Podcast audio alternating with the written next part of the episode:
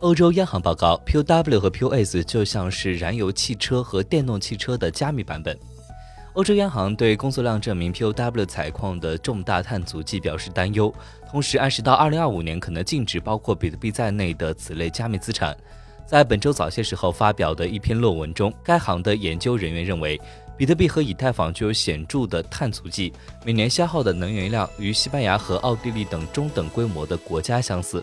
P W 和 POS 就像是燃油汽车和电动汽车的加密版本。